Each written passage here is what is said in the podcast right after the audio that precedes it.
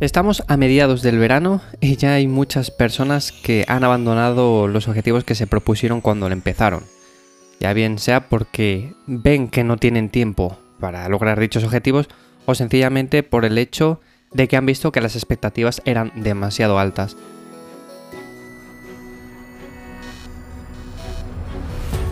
He comentado varias veces que normalmente esto suele pasar porque nos planteamos las cosas a muy corto plazo en lugar de, yo que sé, plantearse las cosas a largo plazo, ya para el año que viene. De cara al año que viene, ya estar mejor, ya haber perdido peso, haber estado más en forma, en definitiva, haber logrado esos objetivos, pero con un poco más de margen.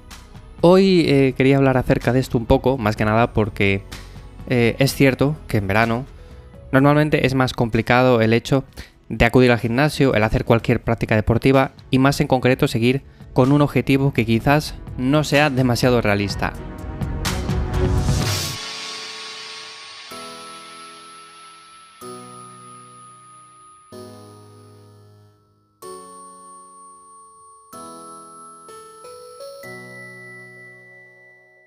Bueno, pues gracias por estar ahí un día más. Esto es Café y Hierros.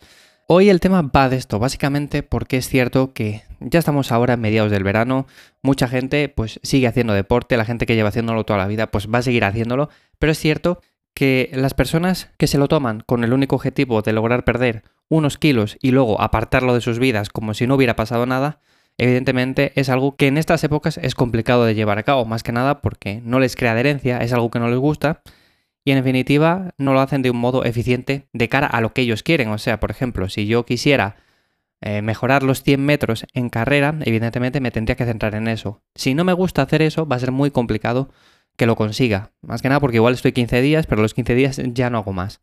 Y con esto pasa exactamente igual. O sea, cuando nos proponemos hacer algo, por ejemplo, perder peso, ganar músculo, estar más fuertes, estar más en forma, tenemos que buscar la actividad que nos lleve a ese objetivo. O sea, tenemos que buscar algo que nos guste.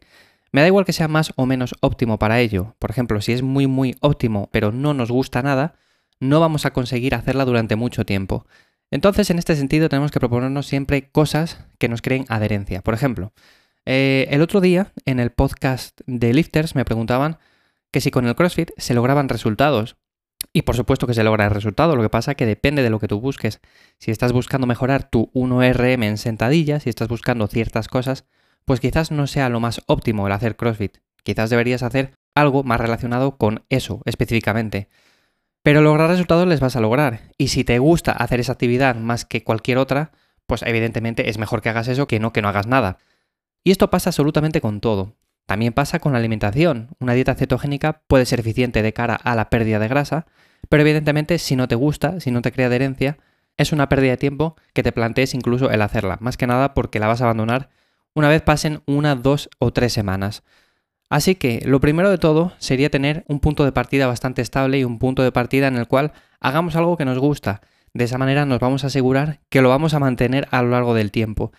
En cuanto a la práctica deportiva, a mí me vienen personas y me comentan el hecho de que quieren empezar a entrenar, quieren empezar a ponerse más en forma y me preguntan que qué rutina es la mejor y evidentemente en este sentido, rutinas como tal buenas hay muchas, o sea, al final se trata de esquemas. ¿Qué esquema te guste más a ti? Es cuestión de probar. No me gusta hablar nunca de rutinas, sino más de esquemas, como pueden ser torso-pierna, como pueden ser push-pull legs, como pueden ser, eh, yo qué sé, frecuencia 2, frecuencia 3, full body, frecuencia 1. En definitiva, hay muchas cosas. Y yo me centraría básicamente en eso, en buscar algo que se adapte a mí. Y luego en cuanto al tema de las expectativas, deberíamos de plantearnos las cosas de forma realista. O sea, lo que no podemos hacer es plantearnos algo de cara a un mes vista. Por ejemplo, cuando empezamos el verano, hace un mes y pico, decir, vale, pues yo quiero ponerme en forma ya para julio, porque en julio sé que voy a coger vacaciones y quiero ponerme en forma para ir a la playa en julio.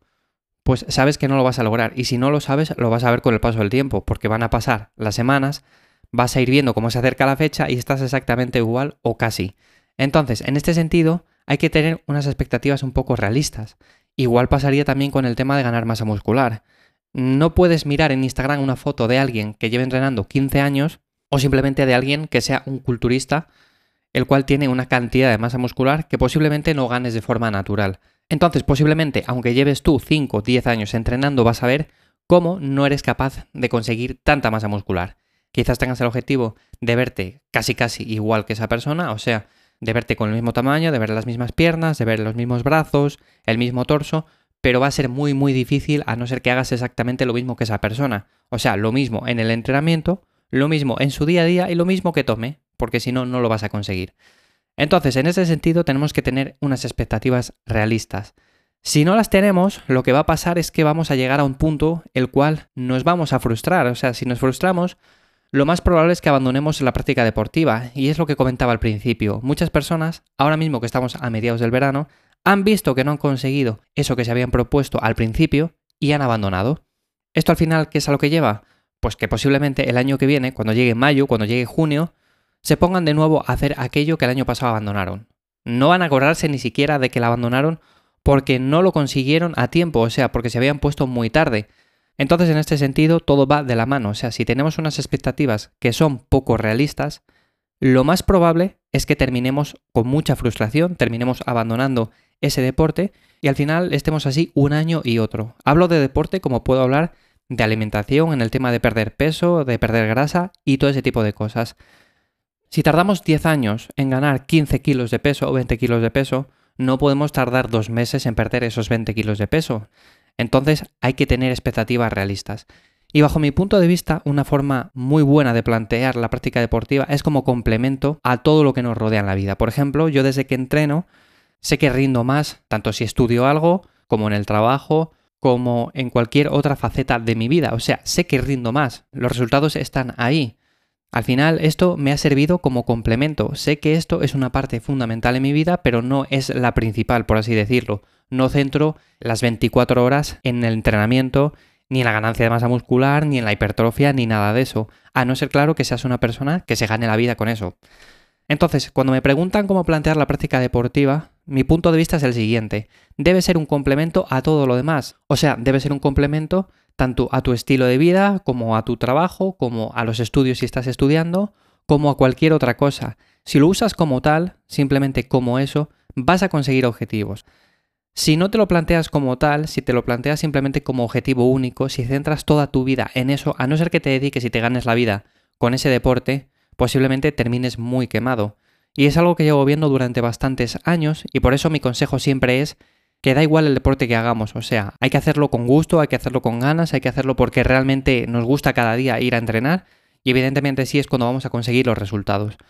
¿Quiero decir con esto que todo el mundo debería entrenar? Pues no, si no te gusta, no. Lo que yo digo es que todo el mundo sí que debería ser un poco más activo en su día a día, debería llevar una vida más activa y me da igual que sea un entrenamiento con pesas, que sea un entrenamiento eh, saliendo a correr. Evidentemente sé que el entrenamiento de pesas tiene muchos beneficios a nivel de salud, tiene muchos beneficios en todos los sentidos, pero si no te gusta es muy complicado que lo mantengas a largo plazo. Por lo tanto, si ahora mismo estás en ese punto de que has abandonado la práctica deportiva por eso, porque ves que no logras resultados, es simplemente que le has dado poco tiempo. Dale un poco más de tiempo, o sea, dale 10 meses, dale un año, dale dos años y vas a ver cómo si logras resultados. O sea, tienes que mirar a largo plazo, no tienes que mirar al corto plazo. Crea expectativas que sean realistas. O sea, no te plantees las cosas para mañana, no te plantees las cosas cuando llevas 15 años comiendo mal, cuando llevas 15 años de sedentarismo, no puedes hacer en 5 semanas algo que nunca has hecho. Si mañana nos propusiéramos correr los 100 metros en 10 segundos, posiblemente deberíamos de entrenar durante bastante tiempo.